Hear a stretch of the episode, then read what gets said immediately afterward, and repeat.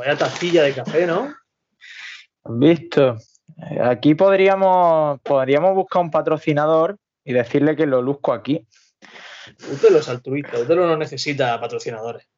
Pero sí, podría estar Bueno, a mí no me importaría que alguien me pagase por hacer esto. Nosotros ponemos trabajo, yo pongo trabajo y los jugadores trabajan. Si el resultado no llega, pues, pues, pues, pues yo qué sé. Pues, ¿Qué quieres? ¿Que me queme a lo bonzo? ¿O aquí? ¿O, o me pegue un tiro en la polla? Muy buenas a todos, bienvenidos a Un Tiro en la Olla, vuestro podcast rojiblanco de cada martes. Soy César Vargas y os saludo en una semana en la que ha vuelto el fútbol, una semana en la que la Almería ha cosechado su segunda victoria consecutiva, parece raro dicho así, pero antes del paro le ganó al Deport, ha vuelto después de esta pandemia y ha seguido ganando al Albacete 0-1 y antes de entrar en materia, antes de analizar lo que dio de sí el Carlos Belmonte con nuestro, desde nuestro particular punto de vista, os recomiendo, como siempre, que nos sigáis en redes sociales. Somos arroba un tiro en la olla, tanto en Twitter como en Instagram. Vamos a saludar a una persona que no se iba a venir en un principio conmigo al Carlos Belmonte de Albacete, no quería, no quiso hace tres meses acompañarme en este on tour y al final no hemos ido ninguno, por mucho que a mí me haya dolido. Alejandro Asensio, tú con las de veces que has ido a Albacete, te has librado en el mejor año de, ir. César Vargas, compañero, oyentes de Utelo, fieles oyentes de Utelo, la verdad que para mí hubiera sido evidentemente un placer acompañarte a, la ciudad albaceteña y haber y pues bueno, respirado ese oxígeno puro de, la ciudad de Albacete, que hubo alguien que te, que te, citó de ahí de Albacete muy indignado porque te sorprendiste del hecho de que Albacete tuviese aeropuerto y te contestó que, aunque no lo sepáis, Albacete tiene casi 400.000 habitantes. Yo, evidentemente, pues me sorprendí mucho. Sé que no es así, busqué y efectivamente tiene casi 400.000 habitantes la provincia, César. Pero sí. Ah, eh, o sea, que tiene. la, España, vacía empieza en Albacete. Sí, la verdad que imagino que Albacete será una de las provincias que tiene, tiene esos problemas de, despoblación. Eh, aún así, pues bueno, pues me hubiera encantado acompañarte, la verdad, pero yo es que me lo veía venir. Sí, bueno, pues eh, visionario Alejandro Asensio. Seguro que si hubiéramos ido, el Almería habría perdido, eso también lo tengo claro. y hoy Hoy nos acompaña también eh, Miguel Rodríguez con una camiseta bastante corporativa de, la Almería. ¿Qué tal? Buenas tardes, la camiseta es de La Peña, es de La Peña de los Monsi, donde disfrutamos el otro día del partido. Te podías haber pasado, ya que no había ido al Albacete, César. Oye, a ver, erais bastante, ¿eh? Vi el vídeo que me pasasteis por el grupo y os juntasteis un buen grupo de, gente. Con medidas de seguridad, ¿eh? Con la distancia de seguridad estuvimos 12 personas. Me gustaría antes de empezar que me habléis de Seba Guirao, nuestro compañero jordanísimo, porque lo vi celebrando efusivamente un gol de la Almería, cosa que me sorprendió porque ya iba de modo yo paso de esto, a mí esto me da igual. puedo desvelar algunas, algunas cosas de lo, de lo que sucedió allí. Es que Seba Guirao descubrió quién era Chema Núñez y bueno, le pareció bien el hecho de que Chema Núñez fuese, fuese un futbolista de la Almería, aunque estuviese cedido en Albacete. Y también estuvimos hablando sobre es que me hubiera encantado que estuviera aquí con nosotros para debatirlo, porque hubo un momento en el que el comentarista del partido, que no recuerdo su nombre, dijo que una parada de Fernando había sido sensacional. La verdad es que la parada fue al centro y Fernando sacó una mano que, era evidente. Y entonces planteamos la posibilidad de que, claro, desde ese punto de vista todo es sensacional, porque todo produce sensaciones, ¿verdad?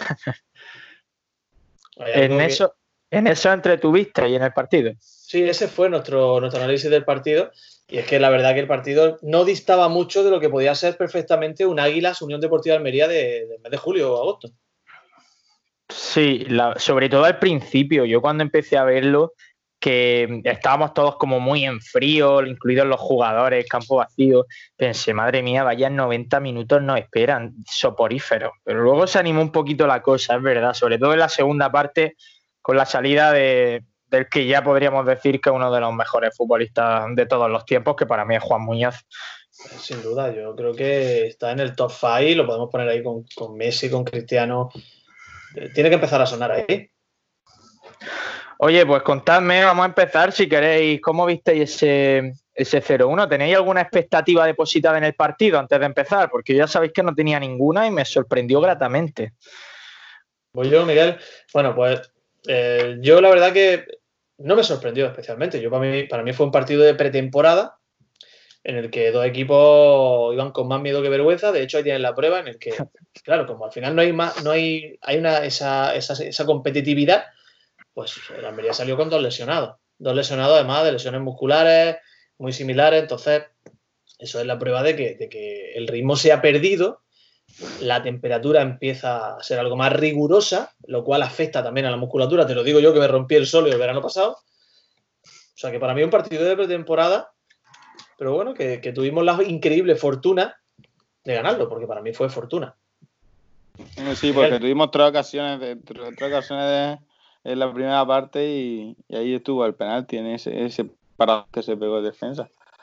Pero la verdad que en la primera parte yo he estado viendo un par de partidos, bueno, un par de partidos, el, el Betting Sevilla de, primer partido de, primera de, la nueva normalidad.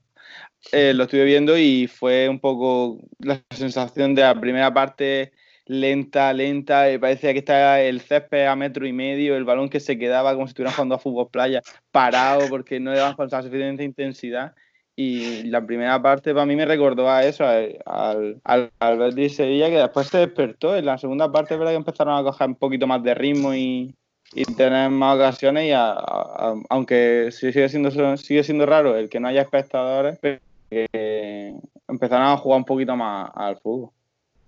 Sobre todo eso yo lo noté al final. Al final del partido los jugadores no podían más. A mí me llamó la atención que Guti solo hizo tres cambios ¿eh? de los cinco que podía haber hecho. Un romántico. Equipo... Sí, efectivamente. Efectivamente, y fíjate cómo le salió el tiro, dos lesionados, aunque fueron tempraneras las lesiones, no, no fueron fruto de, de, los minutos acumulados. Pero, pero es verdad que el equipo acabó muerto físicamente, igual que el Albacete. Yo por eso no sé cómo, cómo lo que va a dar de sí este nuevo fútbol, ¿eh? porque yo creo, vaticino, que va a haber bastantes lesiones musculares como los entrenadores no sepan rotar bien y no todos los equipos tienen plantillas tan amplias como la de la Almería. ¿eh? Es que así, es que la realidad es que ya la temperatura empieza a rozar unos niveles que no, que no digamos, permiten la práctica de una actividad intensa como puede ser los partidos, sobre todo de finales de temporada. Los partidos son intensísimos. De hecho, es que se le notaba a los futbolistas que no tenían la confianza de darse carreras que antes sí se daban y que preferían ir con el, con el fenómeno echado, como se suele decir en la jerga de, del fútbol modesto. De hecho, Darwin, vamos, Darwin es que de minuto 60 tenía cara de como de venir de comer del calzada, ¿sabes? O sea, tenía esa cara de decir, en cualquier momento me voy de vareta. Porque la verdad es que, pues eso, partido, partido para mí de pretemporada.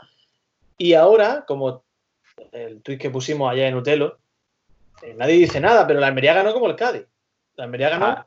sin un tiro a puerta, que yo no le conté ni un tiro a puerta al margen del penalti. Bueno, el, de, el mano a mano, el mano a mano de Darwin. Bueno, el, eh, correcto, el mano a mano de Darwin es el único. Ya te, pillaría, te pillaría discutiendo sobre la palabra sensacional. Eh, sí, hubo, hubo, varias, hubo varias, digamos, discusiones filosóficas que te hubieran gustado, de las que te hubiera gustado participar sin ningún tipo de duda. Posiblemente fuera una de ellas. Y el lanzamiento de, del mejor jugador de todos los tiempos del fútbol, que es Juan Muñoz, que se fue rozando la escuadra. Qué pelotazo pegó, qué rabia le pegó, qué rabia le pegó. En paralelo salió ahí. Se, se cagó en todo, se cagó en todo cuando se fue fuera, qué lástima. Si hubiera sido un golazo. He de decir que yo no entiendo por qué Juan Muñoz no es titular. La ha pasado ya varias veces con Guti y es que no solo ya el equipo es otro con él, porque, porque cuando no está Juan Muñoz, el equipo es 10 jugadores y luego Darwin Núñez, está dividido en dos. Juan Muñoz es el nexo, pero es que ya no es solo que haga jugar al equipo, sino que hace jugar al propio Darwin Núñez. Darwin Núñez, hasta la jugada del penalti en la primera parte, no tocó un balón. Y en la segunda parte se hinchó a recibir balones al espacio, eh, a intentar superar a los defensas en carrera, tuvo el mano a mano. Es que Juan Muñoz para mí es fundamental en este equipo. Jugar es lo que se conoce como un enganche, como sí. un segundo delantero. Ese futbolista que se mueve muy bien entre líneas y que, y que bueno, que, que, como tú dices, ayuda a que el resto de jugadores pues lo hagan bien. Y ahora que has mencionado lo de Darwin, la verdad que yo no sé qué, qué, sería de Darwin ahora mismo sin Juan. Es verdad que el, el gol vino sin, sin Juanico, sin Juan Muñoz en el campo. Pero con Juan Muñoz fue cuando bueno, Darwin estaba, se encontró. Estaba en el campo ya Juan Muñoz, creo recordar, creo que entró en el minuto 35, 30, pero bueno, no intervino en esa jugada aún así. Bueno, lleva razón, es verdad, lleva razón. Estaba ya en el campo. Pero no intervino, ¿no? Pero es que Darwin no sería, eh, digamos, ni su sombra a día de hoy en el Almería sin la ayuda incuestionable de Juan Muñoz ahí haciendo el trabajo sucio en la media punta.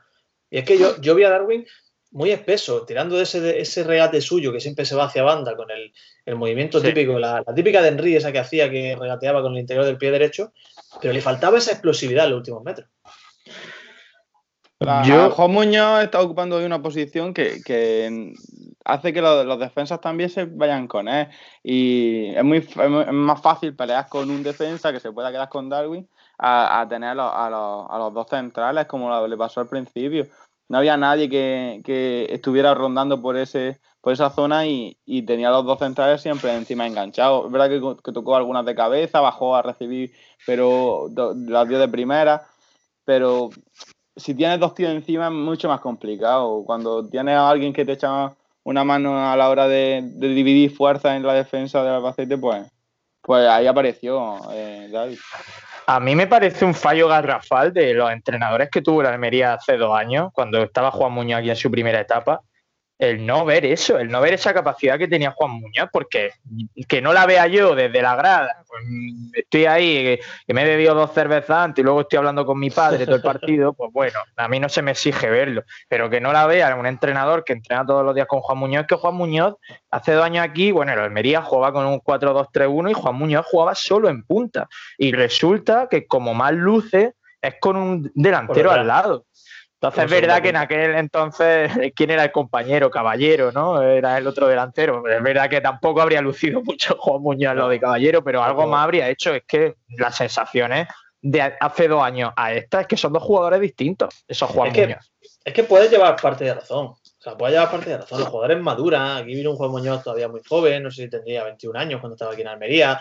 Le faltaba recorrido, le faltaba hacerse sobre todo a la, a la categoría. Después de su paso por Alcorcón, pues nos encontramos con un Juan Muñoz que, yo imagino, cuando, cuando a ese hombre le, ofrecieran el contrato de la Almería, él pensaría, ¿otra vez allí? ¿Otra vez a tener que enfrentarme a los César de la grada? ¿A la gente que me pita a pesar de que genero ocasiones en un equipo de cojo? Pues sí, pero aquí llevo un Juan Muñoz que ya había madurado y puede que incluso dentro de dos años nos encontremos un Juan Muñoz mejor todavía, o peor, quién sabe, si esto es yo, no me escondo, ¿eh? yo he de reconocer que cuando Juan Muñoz llegó en el último minuto del último día de mercado, mm, me faltó echarme a llorar en la cama boca abajo, que yo esperaba a Negredo o alguien, o, ya la guinda del pastel, y cuando vi Juan Muñoz, o sea, se me vino Alfonso García a la cabeza, digo, digo esto es una broma. Es que se pegaron mucho hype, estaban ahí hipeando ahí la gente expectante, cada 15 minutos ahí un tweet y seguimos y vaya bomba nacional del mercado. Y aparece Juan Muñoz. Nunca nada como el F5 y de los grandes y presentamos a Pablo Caballero. Nunca habrá nada como eso. Jamás. O sea, yo cuando vino Juan Muñoz a mí me parece, me parece un fichaje, y a mí me parece un fichaje interesante. Tú lo sabes, César, que no por echarme flores, pero creo que un, valor en alza, que es lo que busca esta gente, algo con lo que puedan comerciar y que deportivamente pues tiene muchas cosas que aportar. Es de la Almería, ¿no? Juan Muñoz o es cedido. Es de la Almería. No lo sé, pero vamos, esta gente solo fit o compra o cesiones con opción a compra. Sí, sí, sí. Eh, llegado a este punto, he de decir algo que creo que me va a poner a la gente en contra, porque es una opinión muy impopular, la que voy a decir, pero creo que está todo el mundo endiosando mucho a Darwin Núñez. No es para tanto como dice la gente, me explico. Es un muy buen delantero, me parece uno de los tres mejores delanteros de la categoría, junto a Stuani y junto a Luis Suárez. Pero, hay un pero, es muy joven, creo que se precipita mucho, la jugada del mano a mano, por ejemplo, vemos la precipitación, enseguida tira las manos del portero, creo que no toma buenas decisiones con asiduidad, es mm. muy fallón a la hora de pasar el balón tiene muchísimo potencial, ¿eh? muchísimo, y ojalá esté aquí muchos años porque la va a romper.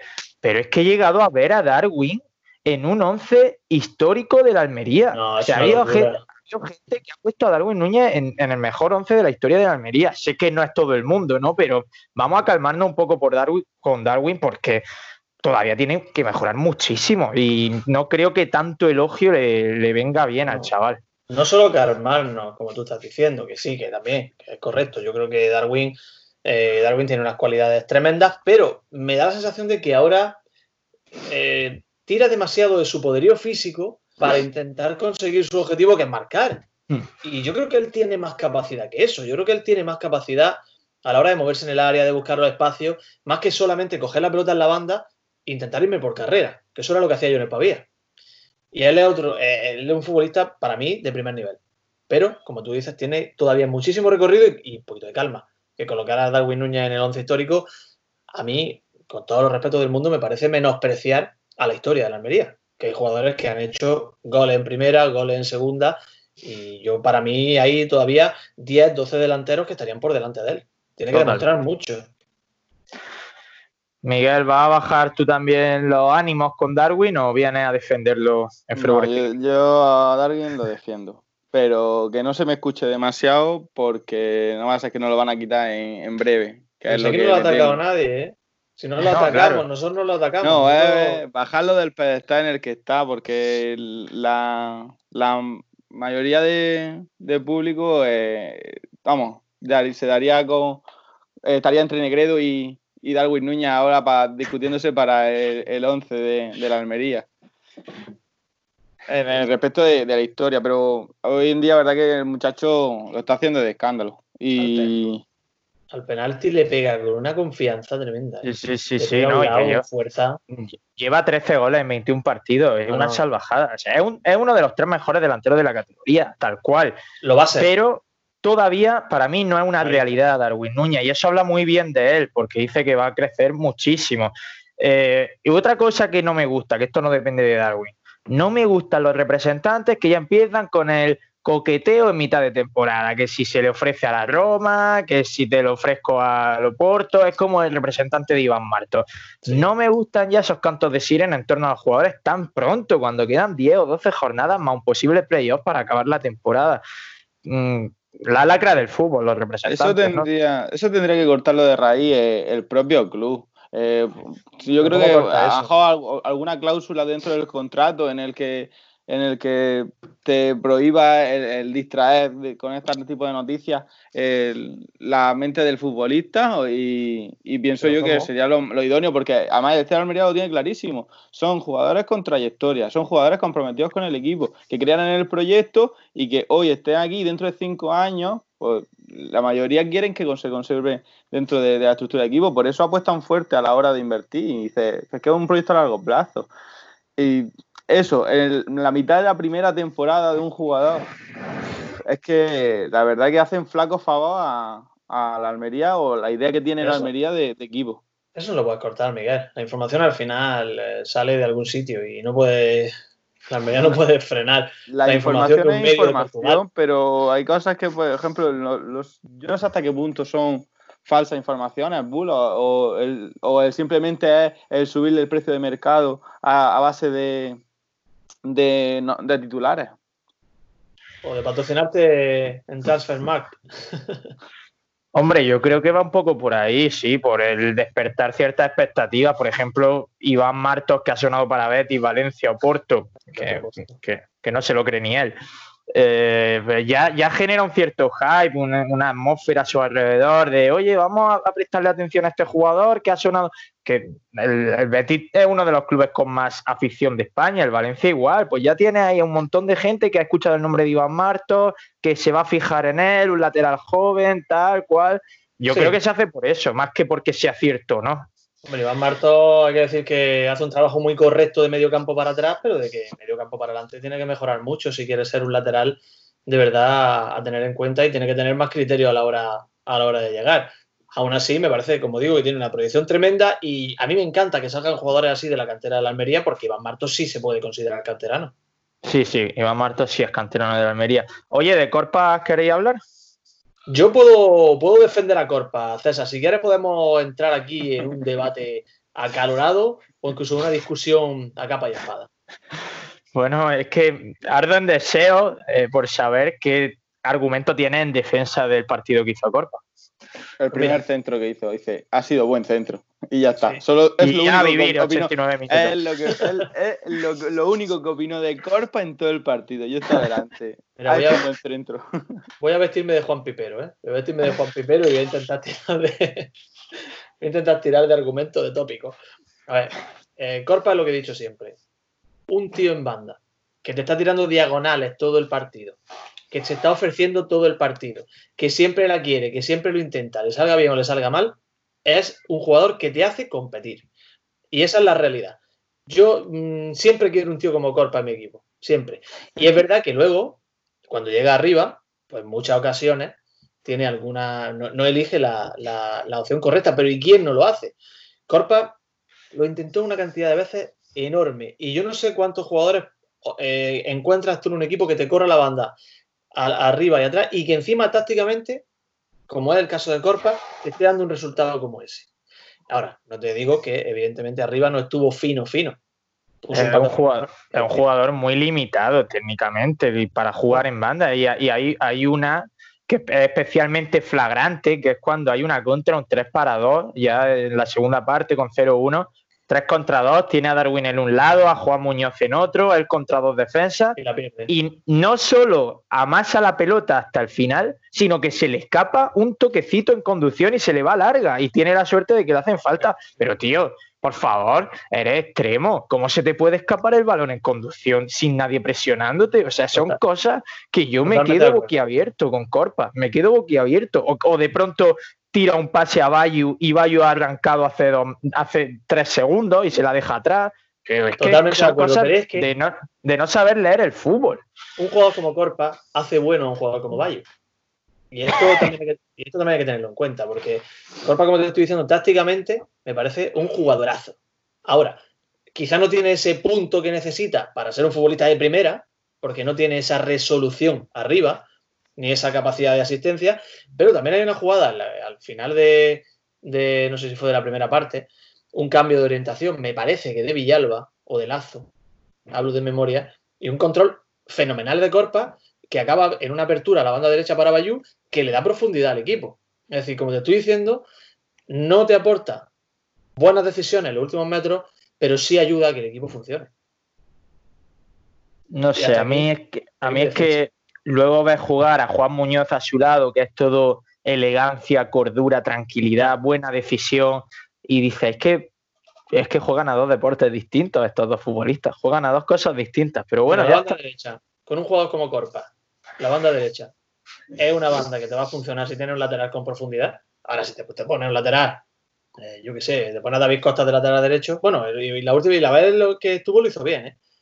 Pero te pones un tronco atrás, te pones a un Rafita, a lo mejor no, no tiene la profundidad ahora, pero sin justo, embargo, estaba si te coloca, pensando yo, justo estaba pensando en Rafita yo, tío. Si te pones un jugador tipo Chema Núñez, que para mí fue el mejor del Albacete, fue la única ocasión en la tuvo, quizás las ocasiones más claras las tuvo él, eh, tiene la banda descubierta, tío. Un Chema Un- Núñez un- banda derecha.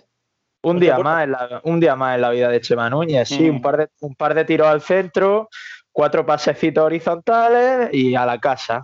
Con su pelazo, su barba recortadita, estéticamente ideal.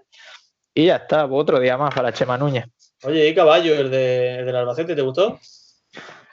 ¿Por qué lo dices? Un crack, Caballo, ¿eh? Es, es- es un buen futbolista. Caballo hizo un gran, hizo un gran tirito. Sí, sí. Se mueve, se mueve muy bien entre líneas, Caballo, ¿eh? Ojo, ¿eh? Sí, sí, sí, sí, sí. Es un punzón. Tengo más, ¿eh? Caballo pone Venga. buenos central. Vamos a dejarlo ahí. Vamos a dejarlo ahí. Bueno, ¿algún nombre propio más que queráis destacar? No hemos dicho nada de Fernando, se sobreentiende que... Y David. Costa lo hemos nombrado muy por encima y creo que también hizo un buen partido. David Costa fijó a, a- a la mosca cojonera del Albacete, que era Zozulia, se pegó a él y estuvo, para mí estuvo muy bien. Aún así, cometió la suya, que fue una cesión absurda a Mara que pudo costar un gol. Grandísima derecha de Zozulia, ¿eh? Sobre todo, sobre todo cuando está más pegado al extremo derecho. Sí, sí, sí. Se mueve muy bien por ahí. Nada, lo decía porque estamos grabando el lunes, esto se va a emitir martes y antes de pasar con la siguiente sección sí me gustaría también que habláramos un poquito de lo que se viene mañana, porque esto es frenético, ya lo sabéis, no hemos salido de una y entramos en otra. Mañana siete y media, Unión Deportiva Almería, Unión Deportiva Las Palmas, en un Mediterráneo que al contrario de lo que suele ser habitual, que, que normalmente es una caldera, una auténtica olla a presión, pues mañana va a estar eh, en silencio, que va a ser muy raro porque el Mediterráneo nunca está en silencio, como bien sabéis. Eh, nunca, nunca. El, sonido de pipas ese lo, va a notar el, futbolista, que se va a sentir desarropado en su estadio.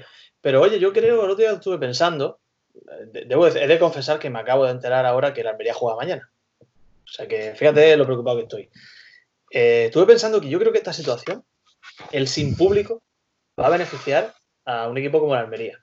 Porque el Almería yo creo que a nivel de plantilla, de futbolista, no sé qué pensará Miguel, está muy por encima del resto, de la, gran mayoría.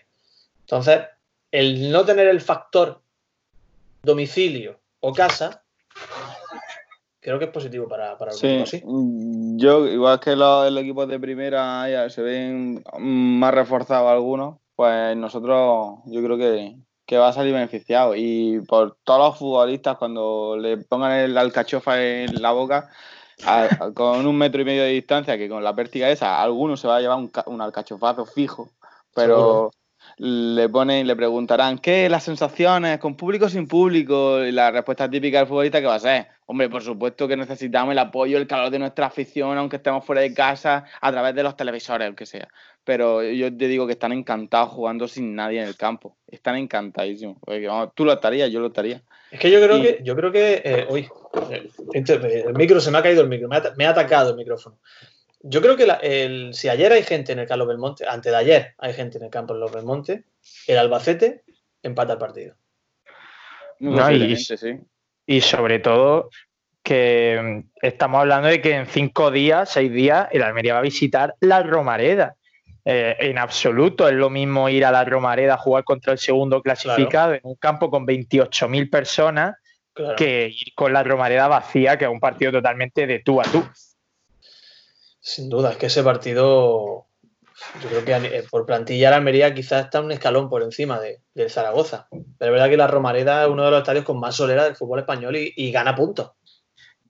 Es que eso también va a influir mucho, porque claro, si tú tenías un calendario complicado al final, creo que sales beneficiado con esta medida, porque tienes que ir a los campos difíciles sin público. Es verdad que te va a de según él, se va a sentar en 10 días con, no sé si con quién, si con Sanidad o con el gobierno para, hablar de, del tema de que pueda entrar público a los campos, pero aún así si puede sería un tercio del aforo, un 25% del aforo, que a nivel olla, presión, factor ambiental, sigue siendo irrisorio. No, pues creo que se consiga lo del tema del, público.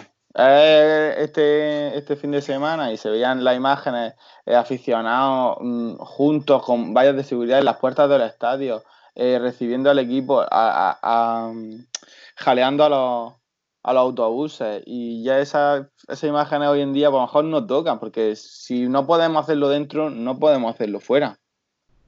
Pero yo quiero que va a terminar la liga y vas que así, igual que no se puede estar en un colegio, no se puede estar en una grada. Oye, si hubiera, si hubiera una medida eh, atípica de esto de que solo pueden entrar al campo los 3.500 abonados más antiguos, yo creo que estamos dentro, ¿no? Yo, seguro. yo, seguro. Yo tendré por delante mía, por delante mía tendré 40, 50, no creo que tenga más de la UDA, de la UDA. ¿Estaba hablando de, de, la Almería? No, de la UDA, claro, desde 2000, desde 2000, 2001, ¿no? 2001, 2002. Pero vamos, no, me parecería justo que entrase, que entrase solo los más antiguos. Me parecería que el euro, que yo, un euro mío vale más que un euro de los demás. Y eso tampoco es así. A, mí, me daría igual, a mí me daría igual la medida siempre y cuando a mí me beneficiara. si, dijeran que solo puede entrar preferencia, pues no me importaría, porque puedo entrar yo también. O sea, no me importa la fórmula, pero que yo entre.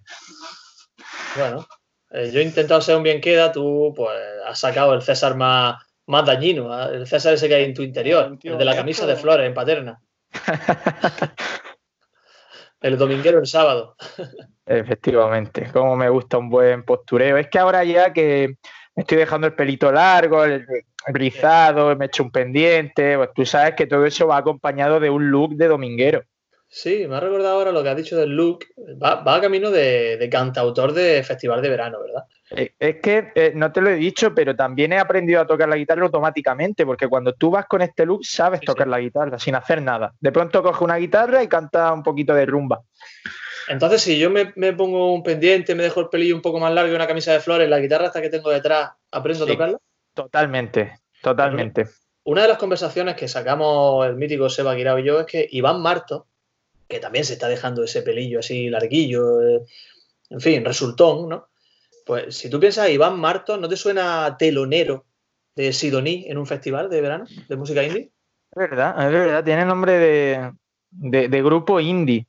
Iván Martos. Iván Martos. Sí, sí, sí, ¿Cómo se llamaría la, canción estrella de Iván Martos? Eh, cervezas semivacías. Formidable. Formidable. Lateral izquierdo también, además. Sí, una de las cosas que preguntó Seba Guirao, que estoy trayendo aquí todas sus opiniones, es que te imagines, vamos a hacer un ejercicio, imagínate a Lucas Alcaraz en su casa, Lucas Alcaraz sentado en su sofá y está leyendo. ¿Qué libros está leyendo Lucas Alcaraz?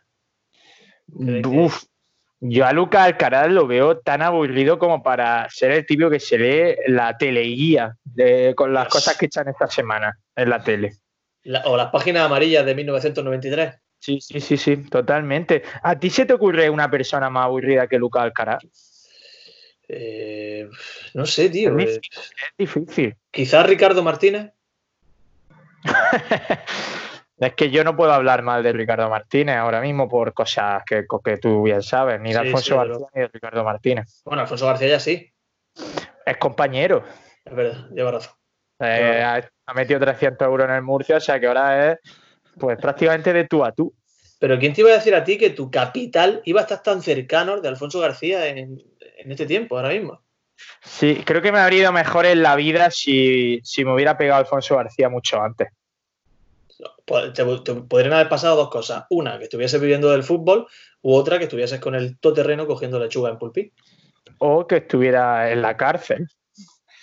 Hombre, eso también podría haber sucedido, igual que si te hubieras pegado a cualquier otra persona. Claro, claro, claro. En fin, que no nos liemos más. ¿Te parece que vayamos al, gol de Soriano? Bueno, es que no hemos hablado nada de la Almería Las Palmas, la verdad, pero, pero bueno. Pues estaría bien que hablásemos algo. No sé, bueno.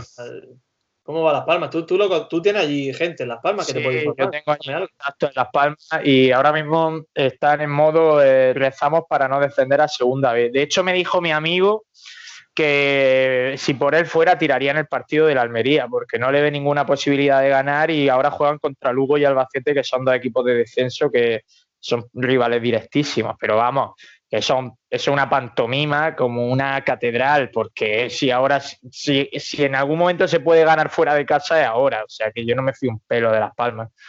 Las Palmas, eh, ¿cómo ha quedado el último partido? Empató. Eh, empató a cero con el Girona. Con el Girona, empató a cero.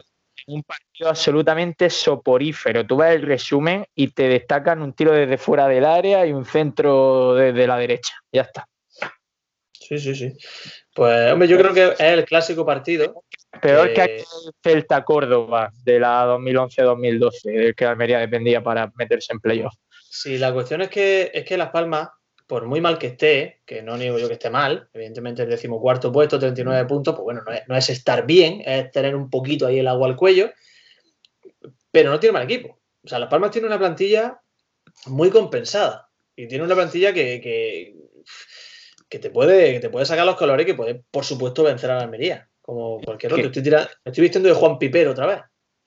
Hay un factor importantísimo en todo análisis y es que nosotros somos el Almería. Eso, automáticamente te da siempre un gran porcentaje de perder. Da igual que tú vayas segundo y tu rival vaya el decimonoveno, que solo con ser el Almería tú sabes que, oye, eh, no te puedes confiar, tú no vas a ganar 5-0 el partido.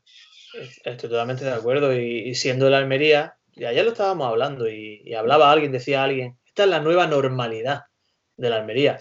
eh, todos estábamos convencidos de que en el minuto 93 empataba el Albacete, con gol de Chema Núñez. Y no sucedió. O sea que quizá ahora ser el Almería no es tan grave como tú estás diciendo. No estuvo cerca, eh, no estuvo lejos, perdón, el empate de Albacete con esa falta absurda de Petrovic en el, minuto 94. Se quedó en la gloria. De verdad, vaya, vaya faltica. ¿Sabes lo que me pasó, César? Antes de que pasemos algo de Soriano. ¿Tú sabes lo que me sucedió el sábado? Voy a contar algo que no sé si debería y que quizá me deje en muy mal lugar y esa persona que está al otro lado escuchando este episodio de Utelo, pues pierda toda la credibilidad que, que, o, la confianza que pueda tener en mí. Yo estaba de pie el sábado en la puerta de mi casa eh, y me dirigía a las siete y cuarto a la Peña, los Monsi, a ver el Almería. Sábado. y, sábado. y de pronto hubo un mensaje que se coló por el grupo de Utelo de Miguel, en el cual, pues, bueno, no, fue por otro grupo que decía que alguien lo acompañase a comprar para mañana, refiriéndose al domingo. Fue en ese momento cuando yo descubrí que la Almería jugaba el domingo. Está bien saberlo y justo hoy has descubierto que juega mañana miércoles. Exactamente, o sea que, bueno, que algo está pasando. Bueno, pues Alejandro Asensio, nuestro experto en la Unión Deportiva, nos va a introducir ya en la sección favorita de muchos de vosotros, que es el gol de Soriano. Vamos a oír la intro, que llevamos mucho tiempo sin escuchar esa fantástica narración con ese centro de, gol, de Gorka Larrea ante el Real Murcia. Vamos con ello. Almería, centro de Gorka Larrea, Fernando Soriano. Fernando Soriano llegando desde atrás. Centro de Gorka Larrea en el último segundo del último minuto de la prolongación. Marca la Almería 2-1. Hoy, hoy toca improvisación en el gol de Soriano, me da a mí, ¿no? Hoy yo, debe, saber la audiencia que yo ofrecí no hacer gol de Soriano, pero bueno, que al final, pues por mayoría absoluta de aquí en esta votación, pues ha salido que sí, se hace gol de Soriano. Y bueno, pues me tenéis que ayudar, porque esto es un descubrimiento guiado. En tu, clara tendencia de intentar hacer cada vez menos, claro. Claro, no, yo estaba muy cómodo con, con esos programas de la Palempedia, con ese trivial rojo y blanco de Seba Guirao, y ahora pues me toca trabajar, no me lo esperaba, pero bueno, pues vamos a hacerlo, ¿qué, remedio? O sea, que me tenéis que ayudar, ¿qué queréis que hagamos? Decidme, dame algún dato, yo voy agarrándome. Pues nos vamos, ¿te decimos una temporada? Pues sí, pues sí, mira, vamos a una cosa, eh, pensar una temporada los dos y me decís cada uno una, sin influir. A ver, Miguel. yo la 2004, te digo. ¿Tú cuál habías pensado, César? Justo la misma, la 2004-2005 te iba a decir. Pero que no sea eso para, ir al grano, que yo iba a hacer una suma y una, una, división y la media al final, ¿eh? Ah, vale. Pues eso que te ahorra. Eso que te ahorra. Pues mira, es fácil. 2004, muy bien. Viajamos a la 2004, una temporada en la que la Almería, pues en fin, se lo pasó muy bien y tuvo partidos absolutamente espectaculares de la mano de, de Castro Santos, entre otros. de Castro Santos, de Alfonsín de Fabri y del mítico Francisco Flores La Justicia, más conocido como Frank Flowers.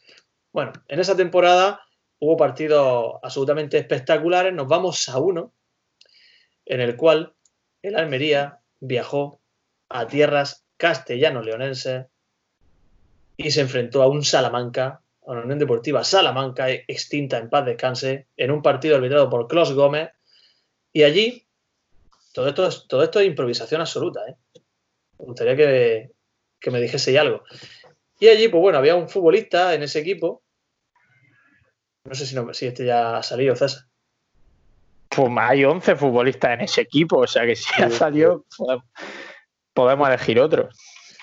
Uy, uy, uy, que yo creo que este ha salido ya. Este ha salido ya, pero bueno, da igual. Vamos a hacerlo igualmente. Madrileño, actualmente cuenta con 48 años. No es el prototipo de gol de Soriano porque jugó bastantes partidos con el Almería en dos temporadas. Extremo zurdo. ¿Sabéis algo? Tenemos zurdo madrileño. Sí, sí.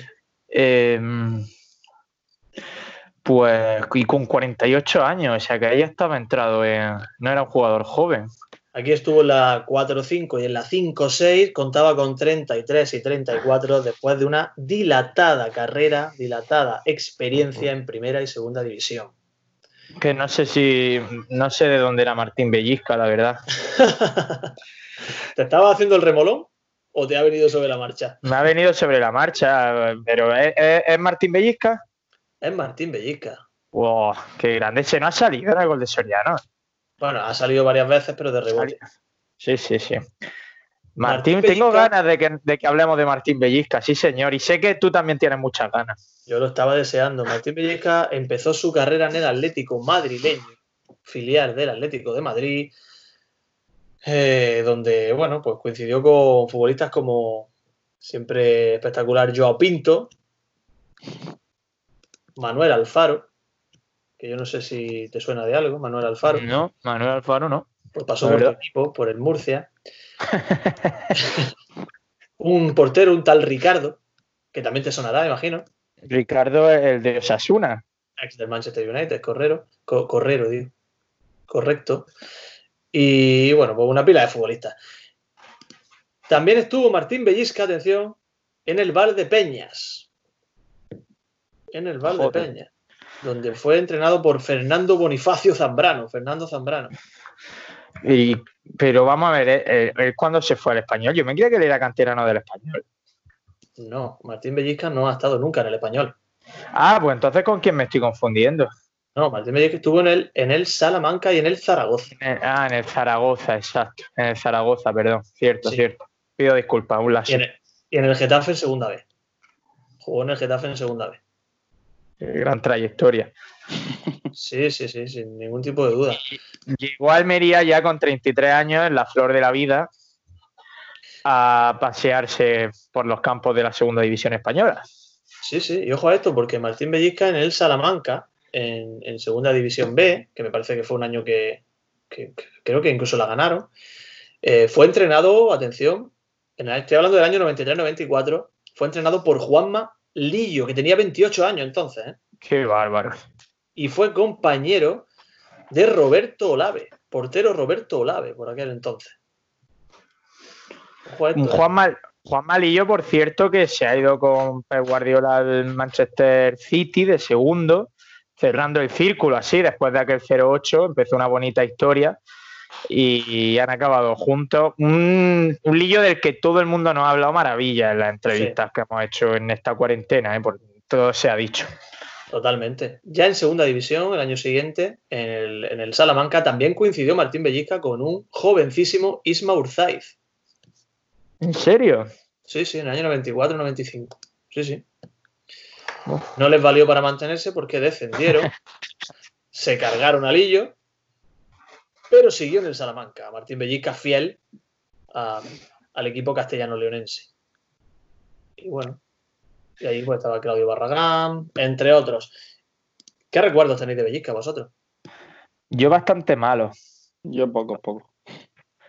Yo recuerdo que era un jugador que ya vino bastante pasado y que no aportaba gran cosa al equipo, pero claro, mi recuerdo es bastante difuso sobre Martín Bellisca.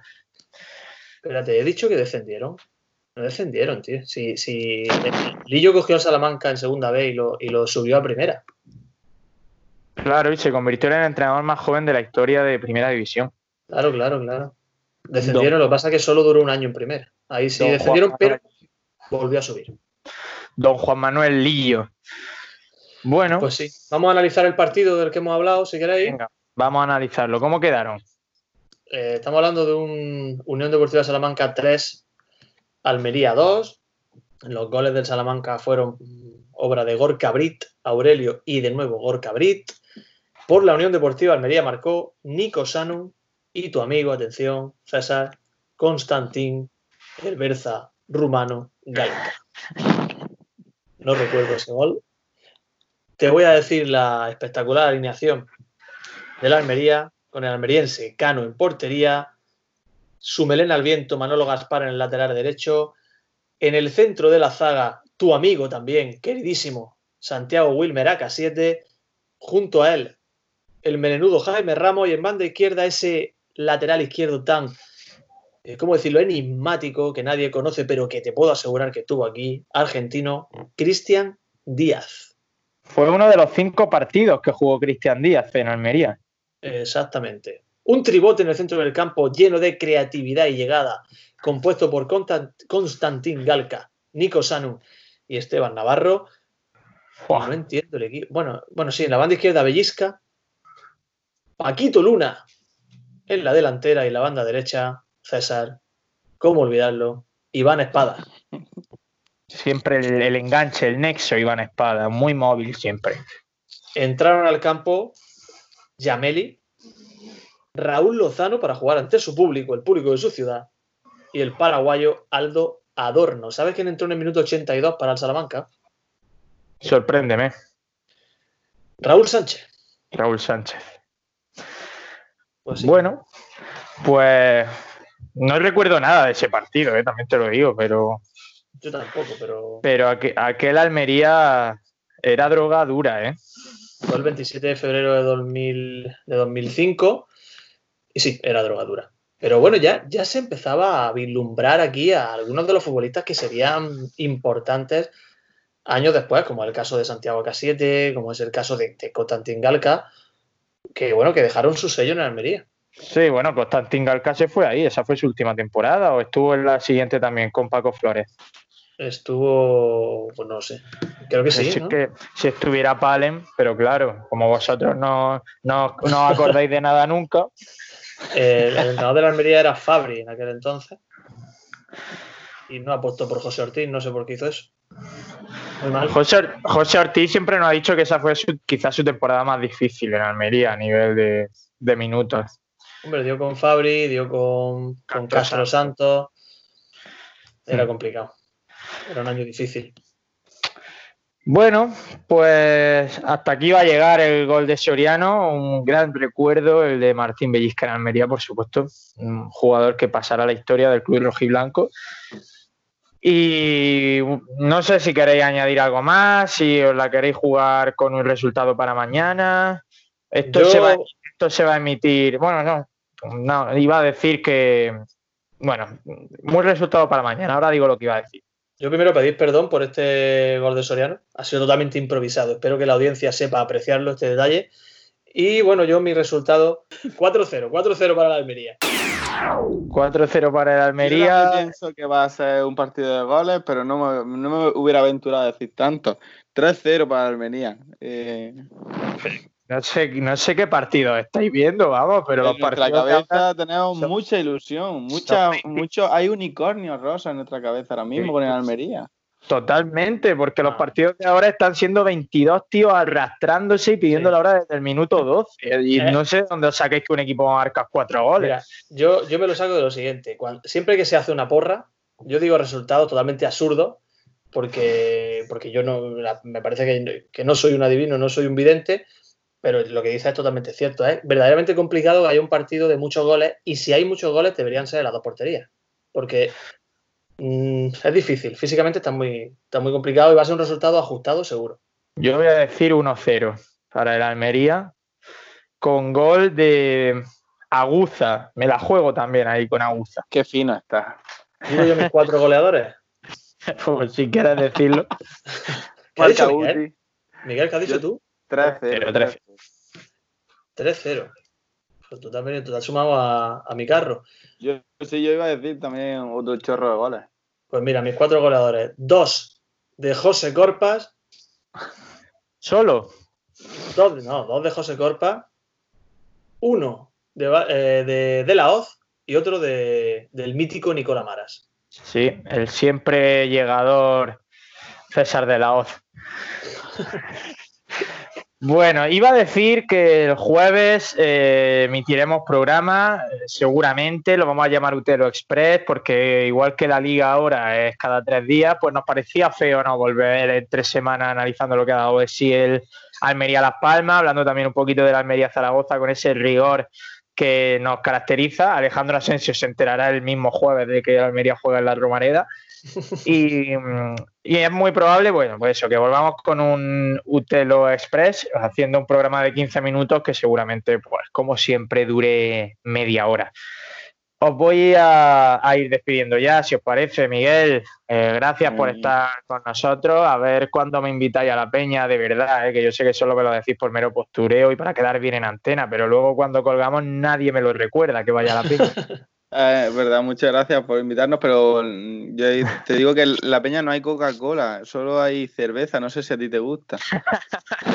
bueno, haré, haré el esfuerzo, haré el esfuerzo. Bueno, te esperamos, te esperamos pronto por allí.